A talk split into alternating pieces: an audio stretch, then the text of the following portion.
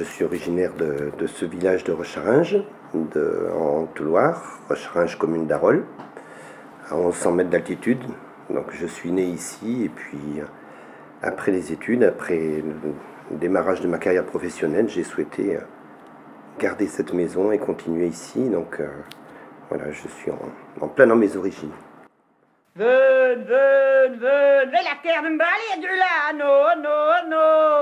Ven, ven, et la Carline, du l'allez, fais le tour, Nibi, fais le tour d'en bas, allez, amenez. Ah non, non, non. Ven, ven, ven, wat sabre, du là, ven, ven, ven, ven, wat sabre. Adieu la chore, adieu la passe derrière, allez. Ah non, non, non. C'est les années 80, 80 et 90 essentiellement. Voilà, avec euh, une période particulièrement chargée 87-88 et avec la réalisation des cassettes du canton d'Issingeau. Un peu plus tôt, 86. 86, oui, tu as raison, 86, oui, et puis après 87, c'était les concerts de Noël, voilà, il y avait d'autres étapes, effectivement, tu as raison de me le rappeler. Donc, euh, entre les, années 80 et 90, euh, ça c'était la période. Alors, le pourquoi, c'est vrai qu'en posant la question, on essaie de trouver des réponses, c'est pas aussi évident que ça. C'est tout un concours de circonstances, je crois. C'est euh, des rencontres, des rencontres de copains où on partageait un petit peu les mêmes choses, les mêmes soucis. puis on avait des, des aînés du type Didier Père qui nous avaient montré un petit peu de chemin. Et puis, je crois qu'on aimait énormément chanter, énormément chanter. On se trouvait très souvent dans des bistrots, dans des bistrots tenus par des personnes d'un certain âge. Je pense à Saint-Jean, je pense au Pertuis et où on poussait la chansonnette systématiquement, chansonnette en français, en patois, peu importe. Et puis où, euh, où il y a eu en fait des concours de circonstances qui ont fait qu'on s'est dit qu'on connaissait en fait plein de gens, et de personnes d'un certain âge notamment, qui avaient plein de choses à nous raconter, à nous dire, à nous chanter, à nous interpréter. Et ça rejoignait assez bien une période en fait qui, euh, bah, pour ma part, m'avait un petit peu marqué parce que moi, ma famille, je suis d'une famille de cinq enfants, et où on a un peu plus de 20 ans entre l'aîné et, moi. Et ce que j'avais remarqué, c'est qu'il y avait une coupure, euh, la période de la guerre d'Algérie, tout ça, il y avait une coupure, et toute cette génération, euh, toute cette génération, en fait, avait presque tiré un trait sur tout ce qui était local, régional, comme, comme si on voulait passer à autre chose. Voilà. il y avait vraiment une coupure entre euh, ce que nos anciens avaient fait, et puis eux, ils voulaient écrire leur histoire, et je crois qu'ils avaient raison, il n'y avait pas de souci par rapport à ça. Mais du coup, il y avait euh, carrément la coupure où on passait tout à fait autre chose. Et c'est vrai que notre. Euh, moi, j'arrivais peut-être 20 ans après, comme ça, et j'avais une maman qui était d'un certain âge, elle avait 45 ans quand je suis né, et elle m'avait partagé certaines choses, je crois, qui m'ont toujours touché, notamment au niveau du chant. Elle chantait beaucoup de cantines pour enfants ou des choses comme de ce type-là. Et, en fait, je crois que j'avais ça en moi de dire, euh, j'ai besoin de savoir ce qu'il y avait avant. Et du coup, entre cette génération-là de, de, mes, aînés chez moi, où on voulait presque couper avec l'histoire d'avant, ben moi, au contraire, j'ai voulu replonger pour essayer de savoir qu'est-ce qu'il y avait précisément avant. Alors c'est vrai que l'histoire avait fait que j'avais eu un père prisonnier aussi, j'avais tout un tas de, questions chez moi dans, dans mon raisonnement personnel qui faisait que j'avais envie de savoir ce qu'il ce y avait avant. Voilà, donc ça, ça, a rejoint pas mal de questionnements aussi de, copains. Je pense à Claude Rocher, je pense à Jojo Darne, des, gens de chez nous, des jeunes de chez nous, qui ont fait un travail phénoménal dans le collectage. Et puis j'avais aussi un autre concours de circonstances. Moi, je travaillais dans la presse à ce moment-là. J'ai travaillé à partir de l'âge de 22 ans dans, dans le journalisme et j'avais l'occasion de rencontrer pas mal de gens sur le secteur d'Issingelé. Et des fois, c'était aussi une porte d'entrée euh, relativement intéressante. Voilà, donc c'est tout un, tout un concours de circonstances, j'ai envie de dire culturelles, mais aussi des opportunités qui ont fait que, bah, tiens, on a, on a voulu revenir un peu sur cette histoire d'avant et puis dire, il faut surtout pas la laisser s'échapper, quoi. Parce qu'après, c'est trop tard et on le regrette. Du coup, le, contexte, effectivement, c'était un contexte où les, les gens qui connaissaient les périodes précédente était âgée et aussi c'était un collectage un peu d'urgence en fait. Oui, c'est ça, tout à fait. Ah oui. ah oui, parce que les personnes collectées, c'était déjà, nous on avait 30, 30 ans, à peu près, hein, entre 25 et 30 ans, et les personnes collectées avaient euh, déjà 70 ans ou, euh, Voilà, on, voyait bien ce que par rapport à la génération que j'évoquais tout à l'heure, oui, c'était 40 ans avant, 50 ans avant, et là, il y avait quelque chose à sauver, quoi. Enfin, on avait un peu cette impression-là. Et je crois qu'on avait raison. Je crois qu'on avait raison. Et vous avez réussi? Oui, oui, oui, oui, oui, oui, on a réussi. On a réussi. Alors c'est vrai que le secteur géographique de, de la communauté de communes des Sucs, en gros, donc Saint-Jean, Beau, euh, Bessamorel, Messignac, Grasac, Lapt, en fait toutes ces communes qu'on retrouve sur les cassettes du canton d'Issaint-Jean. Euh, toutes ces communes avaient. C'est un monde rural quand même, hein, c'est un monde rural avec des gens qui, ben, une fois que vous avez réussi à franchir, la porte, eh ben, vous, êtes, vous êtes chez vous, quoi. Et, ça, c'est fabuleux. Ça, c'est fabuleux. Donc, on a réussi, oui, avec un, je crois, des tonnes d'enregistrements quand même. Des tonnes d'enregistrements. La preuve, c'est qu'on a dû faire deux cassettes du canton sur Issingeau pour essayer d'avoir un panachage euh, qui représentait un peu ce qu'on avait réussi à, à, sauver. Voilà, donc euh, oui, oui, un sentiment de, de réussite, oui. Ouais. Levate Anarens à la grande, j'ai la voix de l'ange de Jérusalem et de Bethléem. Nous serons examinés de que poudions pourtant. Mon ami eu t'assure, bon mousse de sucre, un bout de védé, un bon bureau frais. Nous serons examinés de que poudions pourtant. Un bon petit d'estoffe que j'ai déjà mon coffre, un pari de draps blancs, père à qui bel enfant. Nous serons examinés comme poudions entrer. Tu feras la coulade, io farei la brassada, farem come puoi tout le complément. Bonjour Vierge Maria, pour ta le fruit de vie, n'aime pas pour Dieu passa, sans vous venir saluer. Ma grand-mère chantait ça, oui. Et la Vatematia c'était une grand-mère qui lui l'avait apprise. Ma grand-mère me parlait toujours patois, donc euh, depuis l'âge de deux ans et demi, j'ai appris à parler patois, je sais parler patois, et elle, elle me l'a chanté. Et je commence déjà à l'apprendre à mes enfants aussi commencent à, ils comprennent le patois. Alors maintenant, ils vont essayer d'apprendre à, le parler parce que c'est tellement joli qu'il ne faut pas la laisser perdre. Et du coup, tu disais tout à l'heure que vous vous retrouviez dans le bistrot pour, euh, notamment pour chanter.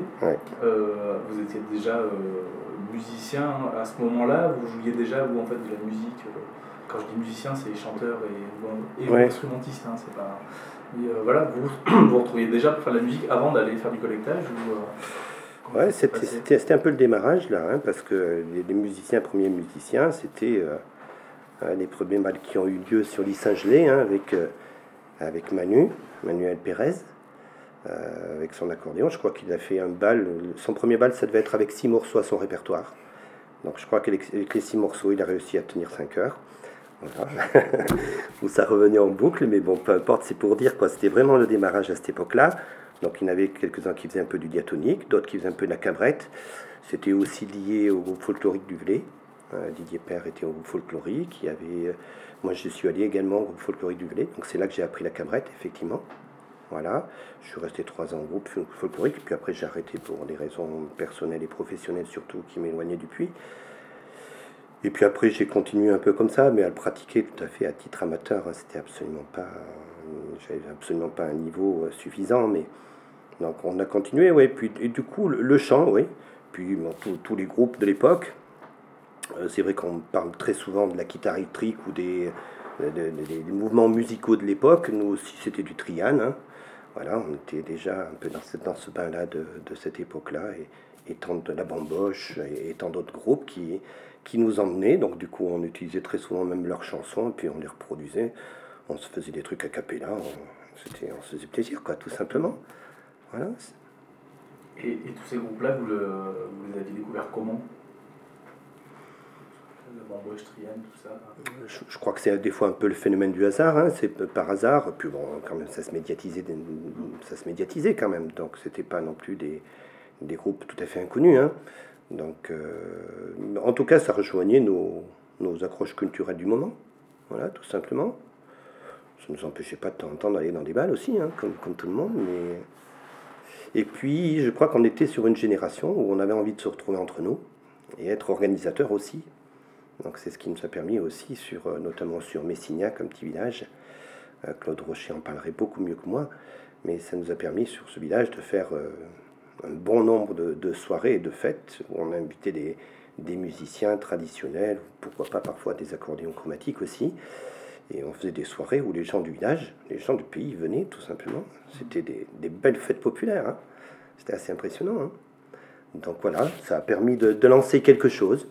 Et puis il y a eu une accroche après, même sur, le, même sur le territoire par rapport à tout ce qui était danse et musique traditionnelle. Et on le ressent, je crois, encore aujourd'hui. Je crois que s'il y a des enseignements qui se font dans la musique traditionnelle, on doit en partie par ce démarrage à cette époque-là. Donc c'est bien, c'est bien. Ben, je crois qu'après avoir euh, eu cette chance de pouvoir collecter les gens, les, personnes qui... Ben, il y a quelque chose qui est passé en fait, parce que quand on, quand on est en face d'une d'une personne d'un certain âge et puis qu'elle vous chante son répertoire et qu'elle vous emmène dans un voyage euh, fabuleux, fabuleux, avec les qualités de sa voix, avec son interprétation, je crois qu'à quelque part ça nous a démangé, quoi. À force d'enregistrer des gens, il y, a quelque chose qui est passé. Et on s'est dit, on peut pas laisser ça comme ça, quoi. Et on a eu envie de, dire, mais eux le, font avec, euh, avec, toute leur, avec toute la chaleur, avec toute la passion qu'ils y mettent, pourquoi pas nous aussi. Hein. Et du coup, ça nous a donné envie de, faire des choses entre nous. Puis encore une fois, on chantait dans des bistrots, puis on a voulu passer un peu à quelque chose un peu plus organisé, de façon à, produire peut-être des choses un, peu plus de qualité, non pas comme ça dans la spontanéité, les préparer un petit peu plus. Donc effectivement, c'est à cette époque-là, donc il y a une trentaine d'années, où euh, le, groupe Ratapnad a pris, a pris naissance, quoi. A pris naissance avec euh, Serge Bernard, euh, Serge Bernard, Claude Rocher, Jean-Louis Degas et, moi. Voilà, donc en, quatre chanteurs, on a démarré euh, à nous quatre. Et puis après, euh, Serge a quitté le groupe. Et il y a Jojo Dan, quelques années après, qui nous a rejoints dans, ce groupe-là. Voilà, donc sur euh, l'idée de, reproduire, de rechanter, d'interpréter, mais tout en essayant de, coller à la réalité, comme c'est-à-dire il ne s'agissait pas de, dire allez on prend des textes, on les met à notre sauce, on en fait des, des choses modernes. Non, non, c'était pas ça. Je crois que c'était le fait de, de continuer à faire vivre ces chants-là et de les interpréter à, notre manière, en y apportant de, des chants à plusieurs voix, par exemple, en y apportant aussi un peu de musique, on y a du violon, on y a de, de l'accordéon diatonique, de la guitare. Voilà, donc c'est vrai que ça a été une époque euh, assez intéressante que, ces années euh, entre 85 et 90 en particulier, où ça a été oui, très actif avec ce groupe Ratapnad voilà, qui a donné naissance par la suite, 15, euh, ans, 15 ou 20 ans après, à une association qui existe toujours, voilà, et dont je suis le président, tout simplement. voilà. Et euh, on parlait des, cassettes un peu mm. du canton. Mm. Euh, est-ce que tu peux nous, je sais pas, nous les raconter, ce qui t'a un peu marqué là-dedans, le pourquoi faire des cassettes, pourquoi Enfin voilà, mm. racontez un peu cette aventure de Cassette de Canton. Alors, le, le, concept existait déjà, effectivement, le concept existait avec l'AMTA. Et ce concept-là ben, nous avait accroché parce qu'on avait trouvé que c'était bien ce principe de, de, cassette de canton. Il y avait d'autres cassettes qui avaient été éditées euh, sur les deux, trois années précédentes. Euh, et donc le, le, concept nous avait bien plu. Puis surtout, c'est le fait qu'il y avait matière. On avait beaucoup de matière et qu'on était tombé sur des, gens qui, étaient, euh, qui avaient un répertoire assez phénoménal. Hein. Je pense à la Rosa Bouter à Messignac notamment, qui était une, femme fabuleuse, quoi, qui à 90 ans nous invitait, euh, lorsqu'elle faisait la tuile du cochon, nous invitait chez eux, et on allait faire la toile, et puis il fallait jouer de la cabrette, il fallait jouer de la musique, et puis il fallait chanter, et on partait à 4 heures du matin après avoir bu la gnole de la maison, hein, bien évidemment. C'était un moment fabuleux, hein, et elle chantait, elle faisait chanter ses chiens, je crois qu'on n'imagine pas l'importance qu'avait le chant pour cette femme, y compris avec ses chiens, où elle, les faisait chanter, les chiens se plantaient devant elle et ils se mettaient à, hurler, mais d'une certaine manière qu'on pouvait interpréter que c'était une forme de, de chant. Quoi. Puis il fallait voir cette femme, euh, comme elle regardait ses chiens à 90 ans. C'était tout simplement fabuleux. Voilà, donc c'était des gens comme ça, passionnés, passionnés par, euh, par, par la vie quotidienne, par la vie de tous les jours, par, euh, par la vraie vie, quoi, tout simplement. Je me suis engagée pour l'amour d'une brune. Je me suis engagée pour l'amour d'une brune. Je me suis engagée sur la place du marché. J'ai pris l'argent du roi et puis j'ai déserté. Sur mon chemin faisant, je rencontre mon capitaine. Sur mon chemin faisant, je rencontre mon capitaine. Mon capitaine me dit, où vas-tu sans souci? Va-t'en sur ces vallons, rejoins ton bataillon. Rejoins mon bataillon, je ne m'en soucie pas guère. Rejoins mon bataillon, je ne m'en soucie pas guère. J'ai mis mon sac là-bas, mon sabre entre les bras. Je me suis battu là comme un vaillant soldat. Du premier coup tiré, je tue mon capitaine. Du premier coup tiré, je tue mon capitaine. Mon capitaine est mort et moi je vis encore. Mais avant trois jours, ça sera mon tour. Mon capitaine est mort et moi je vis toujours. Mais avant trois jours, ça sera mon tour. On m'emmène là-bas sur la place des armes. On m'emmène là-bas sur la place des armes. On me vendit les yeux avec un mouchoir bleu. On va me faire mourir sans ne pas le sentir. On me vendit les yeux avec un mouchoir bleu. On va me faire mourir sans ne pas le sentir. Celui qui me tuera sera mon camarade. Celui qui me tuera sera mon camarade. Camarade, mon ami, ne me fais pas languir. Tire-moi plein cœur, ce sera ton honneur. Camarade, mon ami, ne me fais pas languir. Tire-moi plein cœur, ce sera ton honneur. Garçon de mon pays, ne dites rien à ma mère. Garçon de mon pays, ne dites rien à ma mère. Dites-lui simplement qu'un jour en combattant, une balle de canon m'a emporté mon nom. Dites-lui au plus tôt que je suis à Bordeaux, dans un beau corps d'armée qu'elle m'ira plus jamais. Quand vous m'aurez tué, vous emporterez mon cœur. Quand vous m'aurez tué, vous envelopperez mon cœur. Vous envelopperez mon cœur dans une serviette blanche et vous l'emporterez à ma douce bien-aimée. Vous envelopperez mon cœur dans une serviette blanche et vous l'emporterez à ma douce bien-aimée. Voilà, donc c'est parti de cette matière-là. Et euh, la cassette du canton, euh, donc encore une fois, on connaissait déjà le concept et on s'est dit, ben, pourquoi pas, il y a suffisamment de matière. Donc la difficulté qu'on avait, c'était qu'on avait du matériel, c'est une magnétophone, hein, on n'a pas forcément des magnétos à bande ou euh, on n'avait pas forcément la qualité requise, donc c'est pour ça qu'on a fait appel à l'AMTA et qu'après on s'est euh, rapproché notamment de José Dubreuil qui est, qui est venu en Haute-Loire. Donc on avait du coup sélectionné, retenu certains chanteurs, euh, certaines personnes qu'on avait enregistrées et on les a rassemblés, euh, qui dans une mairie à Grazac ou bien ici, horrible là. On avait rassemblé des personnes et puis elles ont été enregistrées ici directement sur place ou, ou directement chez elles, tout simplement dans, dans leur milieu lorsque c'était lorsqu'on ne pouvait pas faire autrement. Et on, les a pu les, on a pu les enregistrer avec du matériel à ce moment-là beaucoup plus approprié.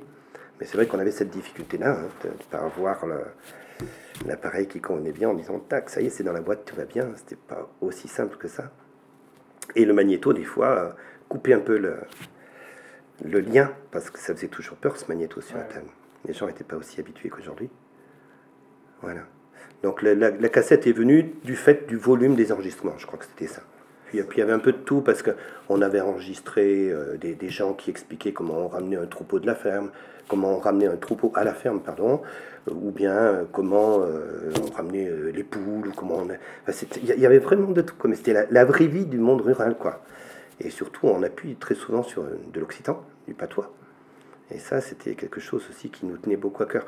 Il y avait le côté chant, mais il y avait le côté patois aussi euh, qui nous tenait vraiment beaucoup à cœur. Et ça, ça a été une occasion rêvée de, de trouver de la, de la matière. Hmm.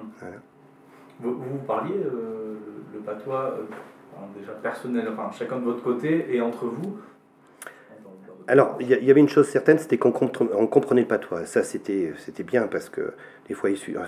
Enfin, pour ma part, en tout cas, je n'ai pas cette pratique courante du patois. J'ai du mal à tenir une, conversation. Par contre, je suis capable de répondre à quelqu'un qui me parle en patois, même si j'en dis pas beaucoup. Et là, ça met en confiance. Il y a des personnes âgées, là, ils vont partir, ça y est, c'est le, fil est donné. Donc ça, oui, on avait cette qualité-là, mais par contre, on n'avait pas la, compétence de parler le patois comme le faisaient nos anciens. Et moi, je l'ai regretté quand je parlais tout à l'heure d'une coupure de, génération. L'exemple du patois, c'est typique. C'est typique. Mes parents, quand ils, étaient, quand ils se retrouvaient tous les deux, ils parlaient patois tout le temps. Moi, dès que j'arrivais à la maison ou que je rentrais, c'était fini, il n'y avait plus un mot de patois. D'abord parce que l'instituteur du village leur avait dit attention, il est interdit de parler en patois devant vos enfants. C'était L'école interdisait ça, parce qu'on ne devait pas retrouver des expressions patoises à l'école. Donc c'est pour dire, je, je, crois que si, je suis parti sur des expériences comme ça, de collectage et puis de chant après, ben c'était pour euh, oui, réparer à quelque part cette, injustice. Parce que.